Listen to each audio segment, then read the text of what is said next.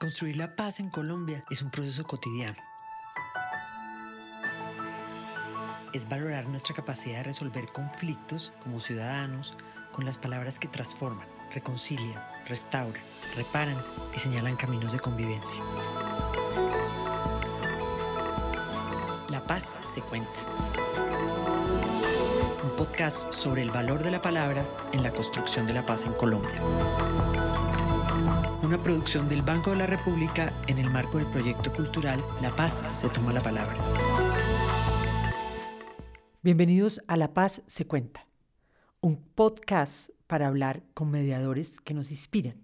Yo soy Ángela Pérez y hoy tengo el honor y el gusto de entrevistar a alguien a quien he seguido y a quien he admirado durante muchos años. Está con nosotros Alirio González el director, el creador, quien se imaginó la Escuela Audiovisual Infantil de Belén de los Andaquíes en Caquetá y muchos otros proyectos que se hacen en esta ciudad de lo que Colombia le gusta llamar marginal, pero que cuando uno oye la historia de lo que hace Alirio allí, se da cuenta que son los sitios donde en realidad se está construyendo el futuro de este país, donde se están dando alternativas viables para cambiar la cultura que somos, la sociedad que tenemos.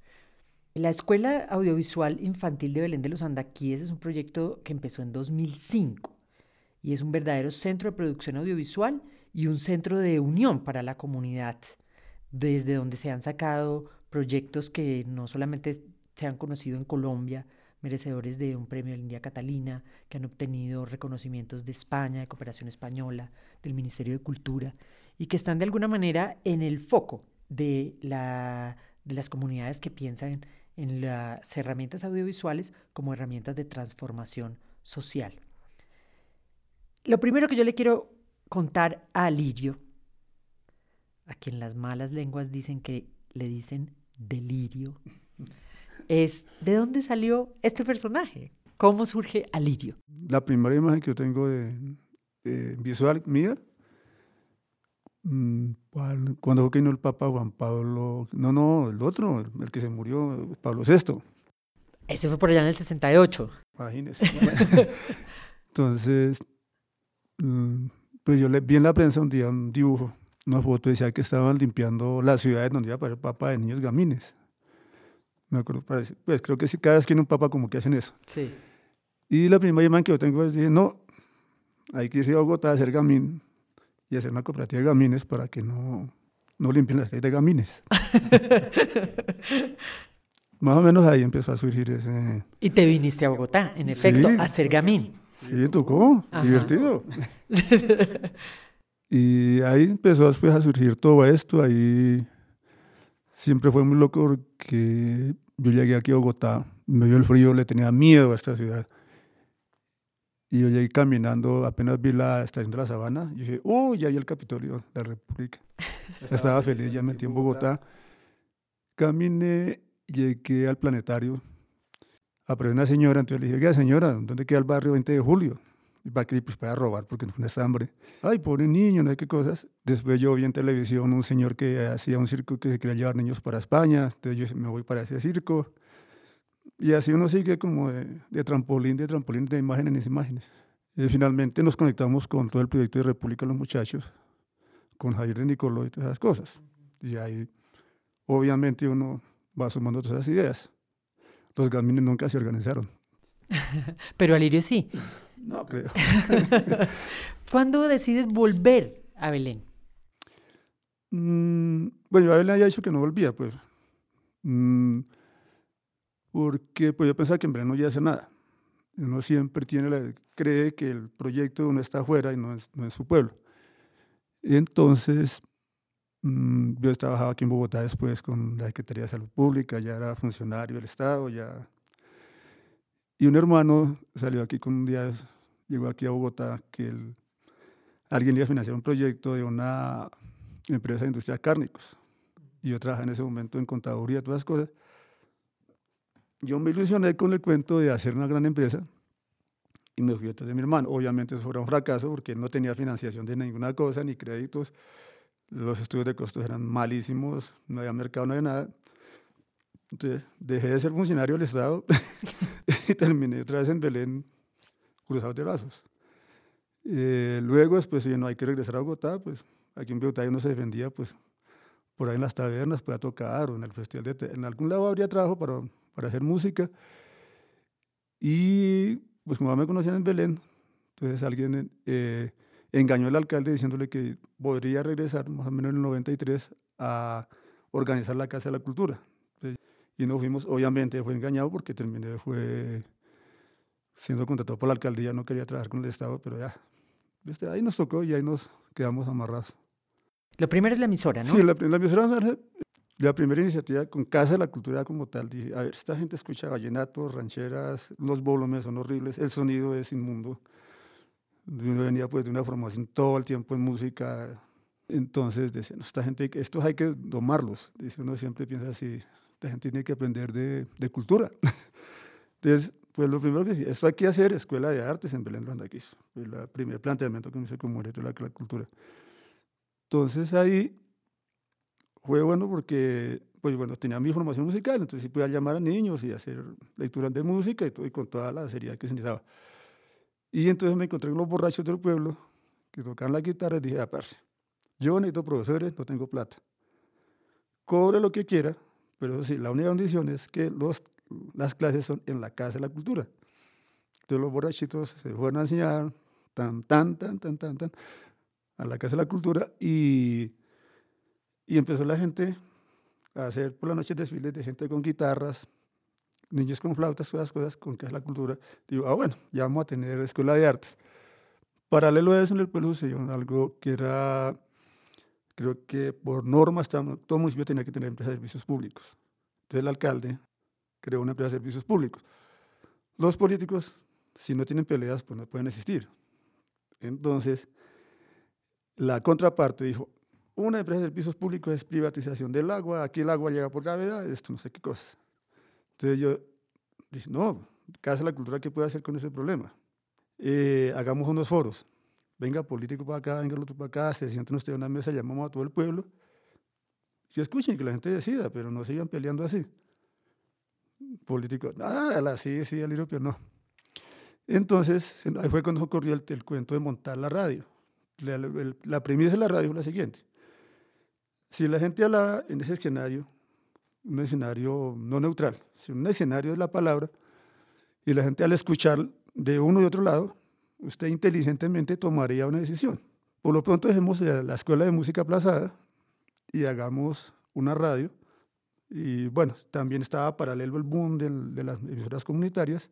Llamamos a todos los que han tenido iniciativas de radio, líderes, y se hizo esa radio que en su momento fue un excelente laboratorio de sonido. Ahí era la trampa de uno. Pues uno viene de la, de la música, pues uno ya entiende. Una consola para mí era como un score de una partitura. Para mí me quedó muy fácil hacer laboratorios de, como de música con la radio. Y eso funcionó. Entonces se ganó los premios, se ganó todo, la gente participó. Era una emisora muy rara, porque tenía bicicletas en la calle, la gente grababa las bandas sonoras y quedaban derecho todo el día había un micrófono puesto en la calle, la gente podía gritar, insultar y salía al aire. Finalmente la conclusión de eso, se fue un laboratorio de audio, sonido, para aprender a participar, que era lo complicado en ese momento en Belén, y, y, empezar a hablar. Eso fue el gran logro de esa radio, Radio de aquí, Alas para tu voz.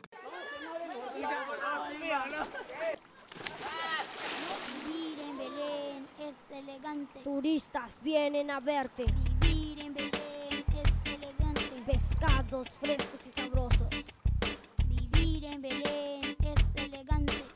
Árboles gigantes, aguas cristalinas, animales que corren por todas las esquinas. Vivir en Belén es elegante. Pájaros volando, pájaros cantando, pájaros chillando. Es elegante. Los visitantes salen contentos porque en Belén se pasa sabroso.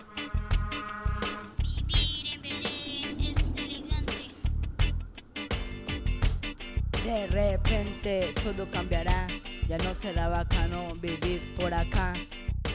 Ya, no será bacano vivir por acá. Me ha impresionado mucho que las historias de los niños se refieren continuamente al territorio. El río es personaje, el puente es personaje, la, lo- dónde van ellos, dónde corren, dónde, o sea, uno a través de las películas de los niños increíblemente se acerca mucho más al territorio que a la anécdota de cada niño. eh, y, y eso seguramente tiene que ver con tu habilidad para, para escuchar, para escucharlos a ellos y ayudarles a encontrar su propia voz y su propia eh, narración y su propia historia. En este momento, memoria y territorio son como palabras que se deberían mucho manejar. Entonces, la construcción de paz, ¿sí? y que se aparecen como tiradas por alrededor, pero son como claves en este momento. Entonces, pues si esté a la orilla de un río, bueno, no sé, las historias, todas las historias del río Magdalena, las historias del Atrato, las historias de este país, montadas a lo largo de las historias que están ahorita sucediendo en Tumaco, a la historia de los ríos, son puros territorios y palabras, yo que moviéndose por las aguas. Y eso, pues, aplicado a un pueblo como Belén. Sé que hay una norma central en tu Ujú. escuela, escrita en el muro y sin la cual no se puede funcionar, que es sin historia no hay cámara. Son cinco normas. Cinco Sin normas. Sin historia no hay cámara. Ah, son cinco normas, sin historia no hay cámara. sí. Cuéntanos un poquito cómo llegamos a esta norma. Sin historia no hay cámara, ¿ves? Bueno, esa es la base de todo el proyecto, pero ¿dónde, ¿de dónde nació la norma? La Escuela Audiovisual nació, mm, eso fue un 28 de diciembre del 2005. Llegó eh, Día de uno de los inocentes. Día de los Inocentes. Inocentes. Yo estaba inocente en la casa, sí, y llegó uno de los que da su parte de la emisora y se ha ganado, pues a partir de un trabajo de la emisora, un, un- premio de periodismo, un premio regional. Con la plata lo que usó fue comprar una cámara digital. El tipo llegó con la cámara y nos dijo, ¿yo qué hago con esto, hermano? Pues, y esa, esa idea de que no, ¿por qué no cree, la gente cree que los que hacen, si uno es una emisora, entonces sabe fotografía, esa, no, sí, yo, yo no sabía ni, pues, así he cogido cámara, ya había cogido cámaras, obvio. Entonces, dije, parce, mire, una, aquí de algún lado debe decir on, off, busquemos, ¿sí? Esto tiene un cuadrito, miremos a dónde se ve. Donde vea bonito es piche, esa vaina, ya. Y pues ahí vamos viendo después a ver qué aprendemos. Y ahí entonces, lo que nació ahí, entonces dijimos, pero lo hemos aprendido en la radio, lo hemos aprendido en historias. Pues contemos historias con esa cosa, con esa cámara. Pues. Y llegó el gordito, entonces dijimos que ah, pues hagamos una película tan fácil que es. Entonces, que cuál el juego de roles, pero entonces cambiemos los roles. ¿sí? Siempre es que la mamá maltratada Nora, el, el señor maltratado, bueno, entonces una foto del señor lavando, foto del señor teniendo la ropa. Además, una secuencia fotográfica. Mm, Teníamos la ventaja que ya manejábamos bandas, pues, audio, entonces. Y descubrimos que había un programa, un software que cada dos segundos cambiaba, entonces, ah, audio de dos segundos. Entonces, lava la ropa, la atiende. Y cambiaba la imagen, ya. Duramos como dos horas, dos horas teníamos la primera película, Juego de Roles, llamó la película. Y no, ahí le pusimos. Escuela, o sea, ¿esto cómo se llama? Pues, ¿no? Escuela Audiovisual Infantil se llama esto porque llegó un niño. Y ya, nació la escuela. ¿Qué pasó? El niñito, el, gordito que estaba ahí, que es el protagonista de Telegordo después, pues se fue y le dijo a todo el mundo, ya eso es ya están mandando películas. Y, claro, otro día fueron un poco de peladitos, todos los peladitos de la cuadra, y el que la escuela audiovisual infantil, venimos de película, yo, ¿qué les pasa a ustedes? Pero en cartas con todos entonces dijimos, me hacen una historia y hay una cámara. Entonces, sin historia no hay cámara. Que finalmente resume el, el objetivo después de cuando ya nos pusimos a pensar en serio, oiga, esto es un proyecto muy divertido. Porque al principio dijeron que, pues, qué pendejadas los niños haciendo dibujitos y ponerlos en pantalla. Bueno, pues, pero después dijimos, no, hombre, lo que necesita ese pueblo es gente, que la gente empiece, a diseñar sus proyectos, a pensarse en proyectos. Y bueno, pues si este, este ejercicio nos ayuda a aprender en proyectos, entonces, y toda la, filosofía, ¿para qué recursos si no tenemos proyectos? Escribamos nuestros proyectos. Y se volvió y, y ahí está.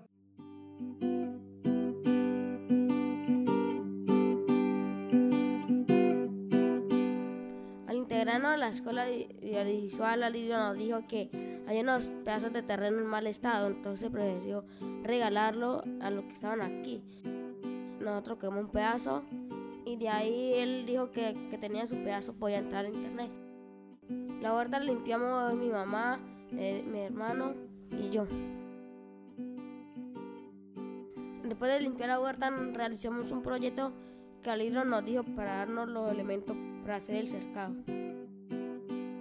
El producto que ha salido de la Escuela Audiovisual Infantil eh, de Belén ha contado una historia. Ahora esto se ha vuelto en, en, sí mismo una historia. ¿Qué es la historia que ha contado? Yo creo que son... Mmm, es como, es como tejer una colcha de muchos retazos durante mucho tiempo. Yo creo que es como la gran abuela cogiendo y tejiendo y que le sea al uno y le sea al otro. Lo bueno de las escuelas es que ya están quedando hay una rume que hay que organizarlo, obviamente, de entrevistas, de dibujos, de imágenes, que en este momento ya Belén tiene un sitio donde hay un archivo audiovisual de su memoria de hace unos 10 años. Mm, y eso, si todos los pueblos en Colombia tuvieran ya, empiezan a tener eso, sería valioso, estaríamos en otro lado. Y es una gente con ganas de hacer memoria. Eso es un punto para la escuela audiovisual. Estamos hablando de palabras, de historias, de territorio, de que la gente tenga su propia historia y su propia voz. Eso es lo que se resume también, es en que la gente encuentra su lugar de enunciación, un lugar propio, lo local, desde donde yo pueda hablar. Creo que esa es una de las grandes cosas que has conseguido en este trabajo, que se entienda que uno habla desde su lugar y no puede hablar desde ningún otro. ¿Cómo es el trabajo con los niños justamente para que lleguen a esos lugares de enunciación, a esos lugares de entender lo propio como lo que hay que contar? Para mí un niño que va para adelante o una comunidad que va para adelante, cualquier cosa es, o un, es el que es buscador. Yo le, le sigo la pista a un buscador, ¿sí? porque o hay una buena historia ahí, hay un buen proyecto o hay un gran fracaso, hay algo. El que esté convencido, el niño bueno, todas las cosas, pues ya, ya está definido. Entonces, para que el niño llegue, siempre son los buscadores la escuela. Nosotros, quizá por el mismo origen, no, no hacemos convocatoria de nada.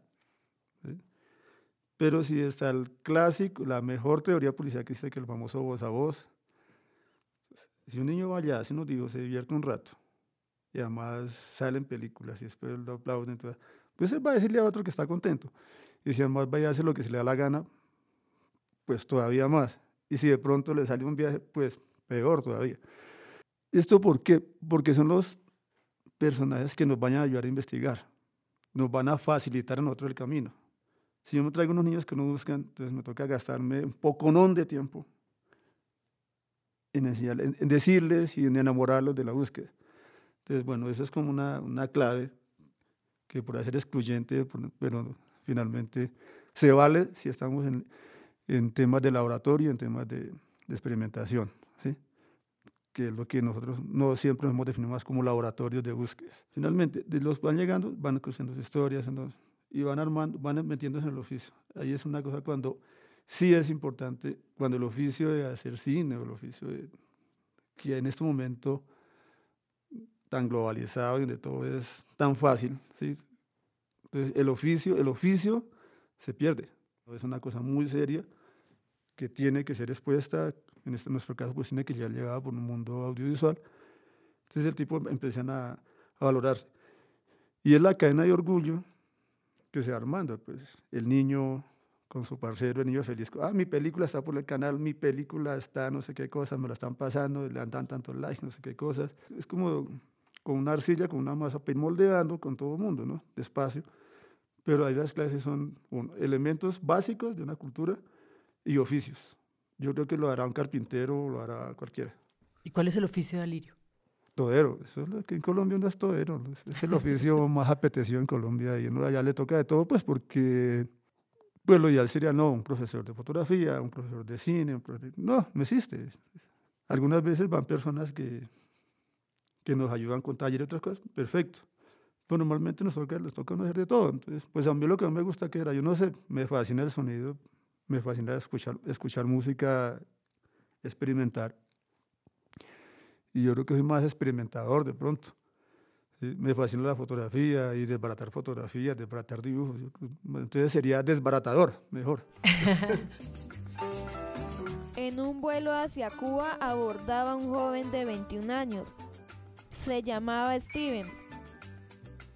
Su sueño era ser un camarógrafo. Cuando el avión despegó, tomó una foto al avión y apagó su celular. Cuando aterrizó, sintió un jalón hacia atrás. Miró a las otras sillas y todos estaban bajando del avión. Steven se paró y fue el último en bajar del avión. Caminó y se sentó en una silla a comer algo. Cuando terminó de comer, se encontró con una vieja amiga llamada Laura. Se saludaron y se dirigieron a la salida. Laura tenía un carro y con ese era en el que se iban a ir a la casa de Laura. Cuando Steven entró, admiró esa casa tan grande con cuadros en las paredes y otras cosas más. Bueno, cuéntanos de un caso concreto, de una película concreta y cómo se llegó ahí, eh, cómo, cómo se llegó a ese producto concreto. Hablemos de- del último superestreno, pues, de Johann Steven, presente el viaje de Steven. Steven, mm, ahorita con el viaje de estos niños que van a Cuba, pues se ha propuesto con una amiga suya, con Susana y con todo el mundo, que los niños hagan productos, pues, como expectativas, o que ven, o que cuentan, bueno, cosa en torno a ese viaje. Eh, Johan, pues, no es que ya era como el más colgado con la película, y todos allá en su trabajo, y él no había hecho nada. Pero entonces, pues él siempre está, Johan tiene una actitud, cuando se va, bajen, él siempre está por ahí sentado al lado, no dice nada, ni está, él está ahí escuchando. A veces está jugando todo el día con el teléfono. Johan, la película, Johan, ya, ya todos tienen la... Y un momento de presión fuerte, pues ya vienen los papás, miren, señores, las películas de los niños. Y Johan, ya, ya, ya, Johan. Entonces era todo el tiempo escuchando, tomaba nota. Entonces, eh, cuando uno escucha, dice, y el avión aterrizó y como que sintió un jalón, porque la persona de la Cancillería estaba hablando con, con los niños por Skype y les decía que con, una- con un avión, con un y eso lo volvió gráfico. Eh, no sé, se investigó, se investigó un poco cosas de Cuba, se investigó cosas, y empezó a escribir, armar, porque armas unos retazos de cuentos, ¿sí? un retazo como de alguien que viaja, pero después se encuentra con alguien que no sabe cómo. Entonces, me parece, y yo quedé muy sorprendido porque es un niño de 12 años con un lenguaje muy, muy adulto, definitivamente. El texto no es de un niño y la gráfica no es de Y un con niño. un lenguaje visual Por eso, la bien gráfica interesante. no sí. es de un niño. Y yo le pregunté, lo que le dije, parce, usted se robó ese cuento. Tranquilo, no hay problema, estamos entre nosotros. No, no, no. La clásica, la que se todos los premios, el corrido del gordo. El gordo que es pues nuestro famoso telegordo, muy conocido por todos. Y el gordo, pues siempre ha sido el gordo. Entonces es un personaje. Entonces un día entró en serio y cogió a uno y le cascó, y, porque le han regalado una pistola de juguete, de esas de, Pepa. entonces, pues todo el mundo puso bravo. Gordo, de castigo, usted mañana dibuja su historia y el gordo no quiso dibujar. Ya, bueno, no hay problema. Vengan todos para acá y cogimos un piano. ¿no? Vamos a escribir la letra del corrido del gordo. Y todo, haciendo- hasta el gordo terminó después cantando. Yo, no, yo también tengo que cantar. Y la letra, pues, el, tema, la canción la canta el hermano, ¿sí? Y él sale en unos pedazos cantando el gordo. Y al último hizo los dibujos, cuatro dibujos. Le dije, "Ah, gordo, con esos cuatro dibujos los vamos a, vamos a su película. Ya cuando el gordo era famoso, después con su corrido por todos lados presentándose. Ese cuento de ver, escuchar ahí, estar ahí atento a ver a qué horas salta la, historia por ahí uno la...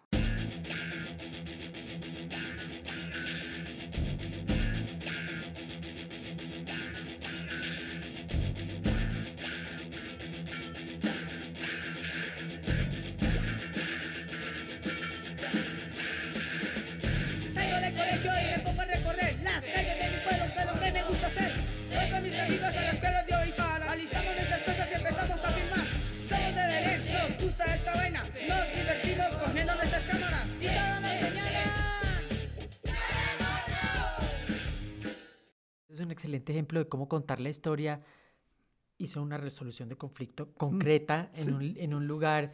Y siempre has dicho, Alirio, que no puede trabajar uno con los niños regañándolos No, no, no, o castigándolos, eh, siempre a, a partir de la alegría, pero también los pones a competir, ¿no? El humano es competencia. Y el niño está le gusta competir. Una cosa es que compita por asesinarse y otra cosa es que compite por, por hacer las cosas. Y siempre están. Entonces la competencia, la alegría. Hay un pedagogo que sí es bueno que lo lean, pues usted lo debe conocer, argentino, está en México, Luis María Pesetti. Y el señor tiene una cosa clave, por ejemplo, que nosotros se la tomamos de la, para robársela para la escuela audiovisual. No haga juegos didácticos, no haga juegos, hagamos este juego para aprender a descubrir el liderazgo. No, del rector hasta la señora, el último niño, jueguen y jueguen y jueguen y jueguen, porque el juego lleva dentro de sí una enseñanza, una pedagogía y el juego tiene normas, tiene reglas de juego, tiene acuerdos, tiene todo y los han construido. Eso no, no ha sido impuesto. Entonces, no jugar, dejen que la gente juegue. Y en la escuela de pues, ¿qué es lo que hacemos? Basados en todos esos maestros, Sabina, Pesetti y todo. Entonces, poco de gente que está jugando. Pues que jueguen a ver qué pasa. Y han salido cosas buenas. Te voy a proponer un juego, Alirio. Tengo aquí unas palabras que me surgían a mí cuando preparábamos esto. Y te voy a proponer que yo diga una palabra y, y tú me cuentas para, con qué la asocias. ¿Sí? Dale. Delirio. Delirio, delirio es como una grandeza frustrada. Eso es un delirio. La voz propia. La voz, la voz propia la voz. Son muchas voces. Uno, uno es resultado de muchas voces, no de la voz de uno. Y si el que se queda con su propia voz está jodido. Cambiar las cosas. Hay que hacer desorden. El poder de la imagen. Es el, como la nueva manera de escribir. Lo local. Es el poder. Una golondrina sí hace verano. Eh, una, ¿qué es? Una pera buena arregla el costal. Lugar desde donde se habla. Eh, en este momento en el país es nostalgia de los tauretes al frente de las casas de balcones. Yo creo que están haciendo muchos balcones por nostalgia, no por realidad. ¿Qué es lo que queda? Lo que queda. ¿Y la utopía? Tercos. Este es mi corrido. No es un corrido prohibido. Es mi recorrido por mi pueblo querido.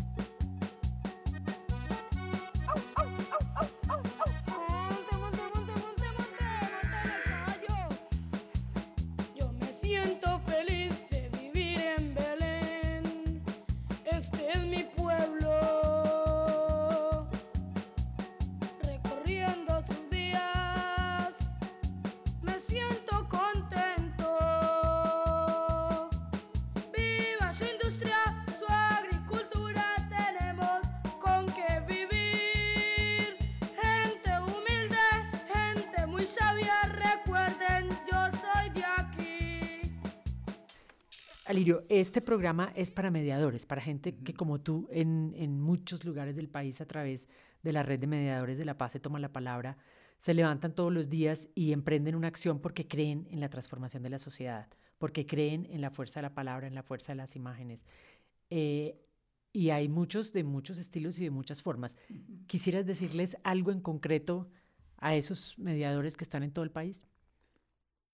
Primero, el conflicto es el motor del desarrollo. empecemos a aprender de los conflictos.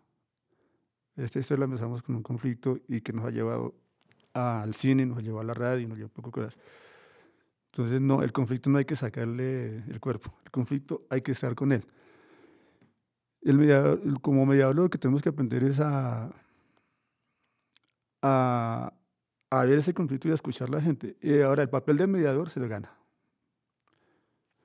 Eh, además, por, no, por teoría de conflictos, se sabe que las partes son las que dicen, yo quiero quien sea mi, mi mediador. En esto los mediadores, y creo que las comunidades tienen muy claros, y hay que trabajar con la gente, hay que estar todo el tiempo ahí, escuchando, mmm, volviendo, ¿cómo es?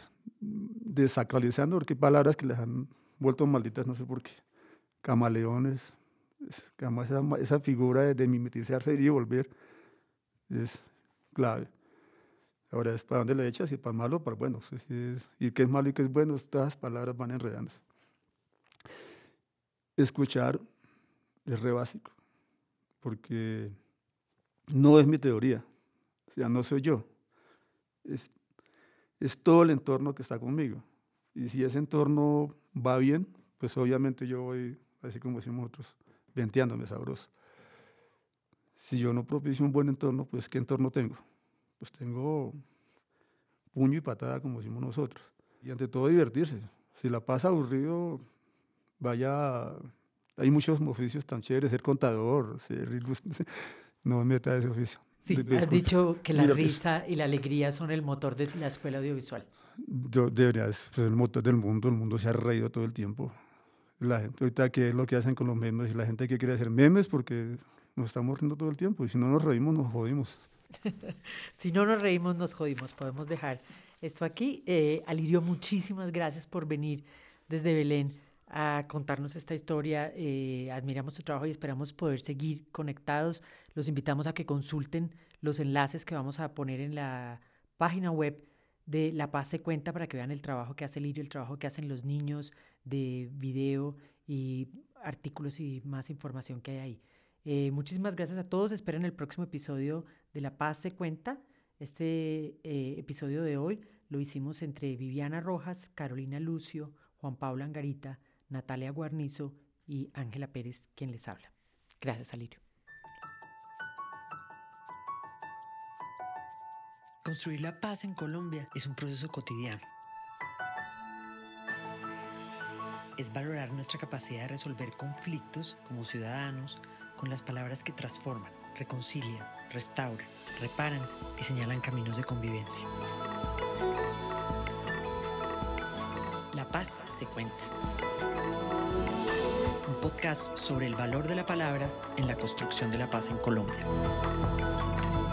una producción del Banco de la República en el marco del proyecto cultural La Paz se toma la palabra.